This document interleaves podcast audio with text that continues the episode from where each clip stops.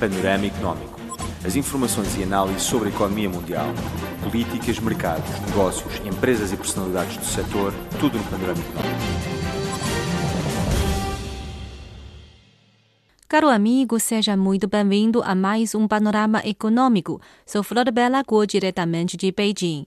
Hoje, primeiro, vamos focar na influência dos atritos comerciais entre a China e os Estados Unidos para os agricultores norte-americanos.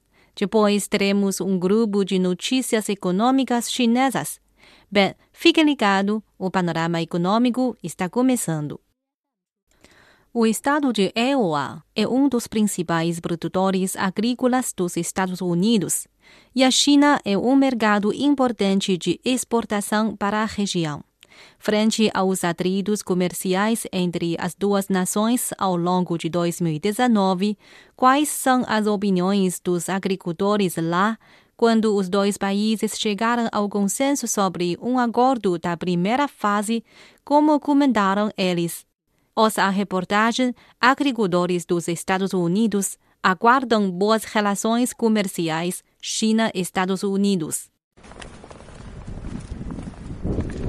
What's that? Well, we, we're we uh, storing corn in there, bags that we put.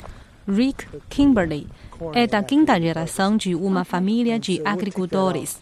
Planta 4 mil hectares de soja e milho nos arredores de Des Moines capital do Iowa, estado famoso pela produção de soja, milho e carne suína, entre outros. Segundo dados da Associação Estadual de Soja, um quarto da sua produção foi vendida à China.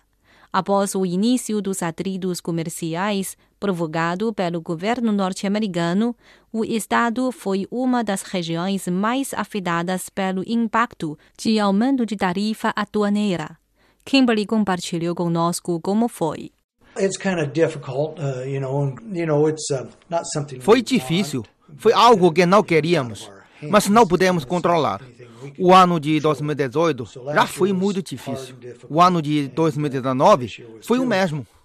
Segundo Kimberly, nos últimos anos, o preço médio de compra de soja flutuou de 10 a 12 dólares por alqueire o equivalente a cerca de 35 litros, até que atingiu 15 dólares. Porém, o preço baixou para 8,5 dólares em 2019. Kimberly não apreciou o plano do governo norte-americano de subsidiar os fazendeiros.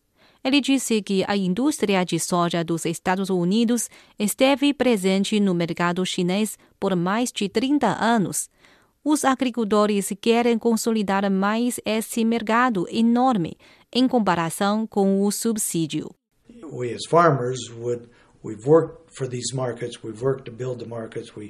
Nós trabalhamos duramente para ter esse mercado. Fizemos tudo. Produzimos alimentos de boa qualidade e saudáveis. Temos orgulho disso. Não queremos perder o mercado em que trabalhamos duro. Não queremos o subsídio. O que queremos é vender nossos produtos. A fazenda do presente da Associação de Soja do Iowa, Tim Badley, também está localizada perto de Des Moines, em que são plantados 2.500 hectares de soja e milho. Ele esteve bastante ocupado em 2019, tentando convencer o governo a mudar a política comercial com a China. It was a struggle. uh, Nesse ano, a produção de soja não foi boa e o preço foi muito baixo. Nossa associação foi a Washington várias vezes para conversar com nossos deputados, especialmente os senadores Chuck Grassley e Johnny Ernst. Eles informaram a nossa situação ao presidente Trump.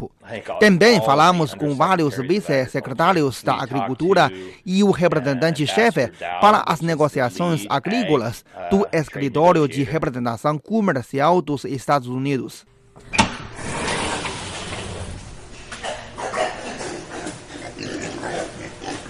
Além da plantação, Badley também cria 5 mil porcos. A exportação de carne suína também foi impactada pelos atritos comerciais.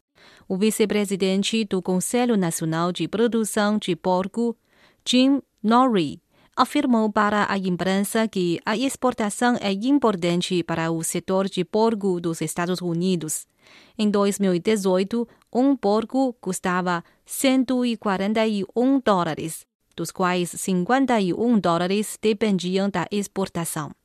A China é um dos principais mercados de exportação da carne suína do país. Em 2017, os Estados Unidos exportaram quase um bilhão de dólares do produto para a China.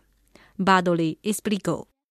We're always talking to Congress, we're talking to Mantivemos conversações com o Congresso e o governo, bem como o escritório de representação comercial dos Estados Unidos. Dissemos para Washington o quão importante o comércio é para nós, produtores de carne suína. De fato, a China e os Estados Unidos são ambos grandes países agrícolas e mantêm uma forte complementaridade na área. Após o início dos atritos comerciais, o governo chinês tem se empenhado para não danificar a base da cooperação no setor. Depois do aumento tarifário unilateral dos Estados Unidos, a China, mesmo tomando o contra-ataque correspondente, estabeleceu alguns itens de isenção e deu tempo para aplicação na área da agricultura. Tanto a chancelaria como o Ministério do Comércio da China declararam que os produtos agrícolas norte-americanos têm uma ampla perspectiva no grande mercado chinês, expressando o desejo de que a parte estadunidense cumpra a promessa de negociação para criar boas condições para cooperações futuras. Em dezembro de 2019, a China e os Estados Unidos chegaram ao consenso sobre o conteúdo do acordo comercial da primeira fase. Ao ouvir esta notícia, Kimberly disse por telefone ao nosso repórter. Esta é uma boa notícia. Finalmente será aprovado o acordo da primeira fase. Fiquei muito emocionado. Creio que o acordo vai beneficiar ambas as partes. Badoli falou que a Associação de Soja do EOA continuará a manter comunicação com os parceiros chineses para procurar soluções para os problemas. Here we have the two os Estados Unidos e a China são as duas maiores economias do mundo. Um bom relacionamento comercial entre os dois países é benefício para ambos e até mesmo ao mundo inteiro. Acho que agora esse relacionamento está se desenvolvendo rumo a uma direção correta. Espero que essa tendência continue. Caro amigo, as partes chinesas e estadunidenses já chegaram à unanimidade sobre o conteúdo do documento comercial da primeira etapa. O diretor do Centro de Estudo sobre a Cooperação de Economia Regional, Zhang Jianping, disse. Para alguns estados, o acordo da primeira etapa causará a recuperação de encomendas dos produtos agrícolas. Zhang Jianping considera que a China e os Estados Unidos são grandes países agrícolas e existe uma forte complementaridade entre os dois lados, o que permite que cada um pode ter o que precisa com o outro. 呃，中美呢，其实都是世界上的农业大国。 Na verdade, tanto a China como os Estados Unidos são gigantes de agricultura, mas em etapas diferentes de desenvolvimento e com suas próprias características. Os Estados Unidos é uma economia desenvolvida cuja indústria agrícola tem um valor agregado alto e boa eficiência produtiva. Isso é refletido nos commodities do setor. A soja é um melhor exemplo. No passado, a soja dos Estados Unidos desempenhou um papel importante nas relações complementares sino-norte-americanas. A China é também um grande país agrícola. Empenhamos-nos para atingir 90% da taxa de autossuficiência alimentar.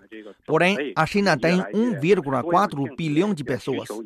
Tem demandas por alimentos processados e outras comidas não básicas diversificadas. Desse ponto de vista, os produtos agrícolas dos Estados Unidos possuem um enorme potencial no mercado chinês. Caro amigo, você ouviu uma reportagem sobre as influências dos atritos comerciais entre a China e os Estados Unidos. Também ouvimos análise do funcionário chinês sobre o consenso entre as duas partes.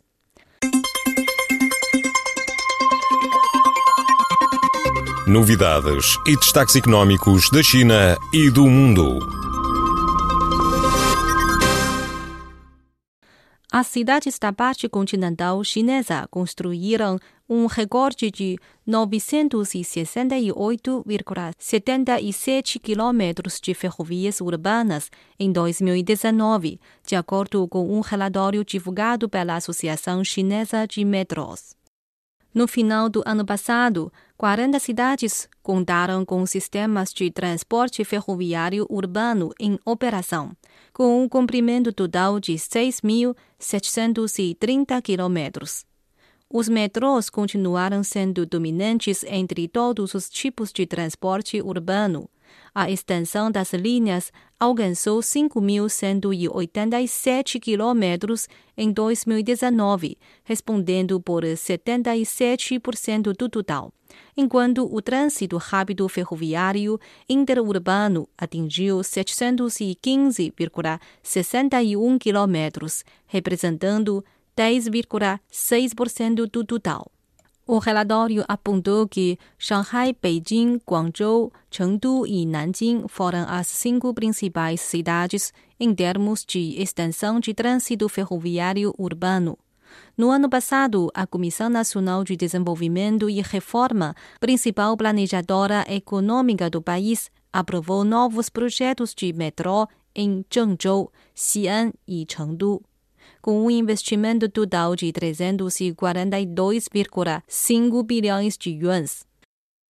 As empresas de financiamento ao consumidor da China registraram expansão acelerada de ativos e empréstimos pendentes, enquanto os empréstimos convenientes e de pequenas quantidades se tornaram cada vez mais populares.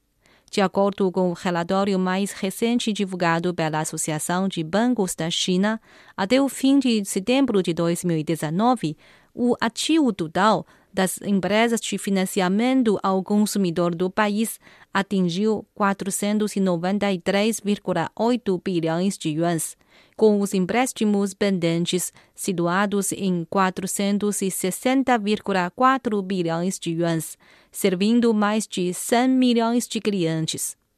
A China lançou de forma piloto quatro empresas de financiamento ao consumidor em 2010 para fornecer serviços financeiros de consumo para clientes de médio e baixo rendimento. Até setembro de 2019, o país contava com 24 empresas do gênero. As empresas de financiamento do consumidor referem-se às instituições financeiras não bancárias que foram aprovadas pelo regulador para oferecerem empréstimos a indivíduos estas companhias não podem absorver depósitos públicos. No mais recente esforço para impulsionar o crescimento, o Banco Central da China prometeu reformas baseadas no mercado, com o objetivo de reduzir significativamente os níveis da taxa de juros reais e os custos de financiamento social. A política monetária prudente deve ser adotada com flexibilidade moderada para manter a liquidez do mercado em um nível razoavelmente amplo, de acordo com um comunicado publicado recentemente após uma reunião regular do Comitê de Política Monetária do Banco Central. A China garantirá que os aumentos na oferta monetária M2 e no financiamento agregado estejam em consonância com o crescimento nominal do PIB. Afirmou o comunicado, excluindo a possibilidade de estímulos semelhantes a inundações. A reforma estrutural do lado da oferta financeira será avançada para reforçar o apoio ao desenvolvimento de alta qualidade. Também serão feitos esforços maiores para orientar as instituições financeiras e aumentar seus empréstimos à economia real. A entidade também prometeu expandir a abertura financeira nos dois sentidos impulsionar a mudança para novas referências de preços de préstimos pendentes e manter a taxa de câmbio do yuan basicamente estável em um nível razoável e equilibrado. A FAW Volkswagen disse que sua marca Audi registrou novo recorde de vendas na China em 2019 ao todo, quase 689 mil veículos da Audi foram vendidos na China no ano passado, aumento de 4,2% em termos anuais, fazendo o país permanecer o maior mercado único da marca no mundo. Os modelos fabricados no país, como o novo A6L, o novo G5L, o A4L e outros modelos registraram forte desempenho, com suas vendas totais atingindo 631 mil. Ao mesmo tempo, 58 mil veículos importados da Audi foram entregues, com as vendas do novo A8L subindo 21,6% ano a ano. A Audi entrou oficialmente no mercado chinês em maio de 1988. A maior marca de bebidas alcoólicas da China, Moutai, estabeleceu uma meta de receita de 110 bilhões de yuans para 2020, um aumento de 10% em relação ao ano anterior, informou a empresa na semana passada. A companhia sediada na província de Guizhou, sudoeste da China, também estabeleceu uma meta de lucro líquido de 50,5 bilhões de yuans este ano, alta de 10% em comparação com o ano passado, de acordo com uma conferência realizada pelo Grupo Moutai. A empresa planeja vender 142 mil toneladas de produtos em 2020 Moutai informou que sua receita cresceu 17% em termos anuais, batendo a marca de 100,3 bilhões de yuans em 2019. Seu lucro líquido subiu para 46 bilhões de yuans, um aumento anual de 16%. Segundo Li Baofeng, presidente do grupo, o que a empresa precisa é de um desenvolvimento sustentável e saudável este ano. O Moutai é uma aguardente de sorgo e é a principal marca de baijiu, algo branco da China, frequentemente servido em ocasiões oficiais e banquetes do Estado. É um item de luxo e muito oferecido como presente. Bem, caro amigo, chegamos ao fim de mais um panorama econômico. Sou Flor Bela Guo. Obrigada pela sua sintonia. Até a próxima semana.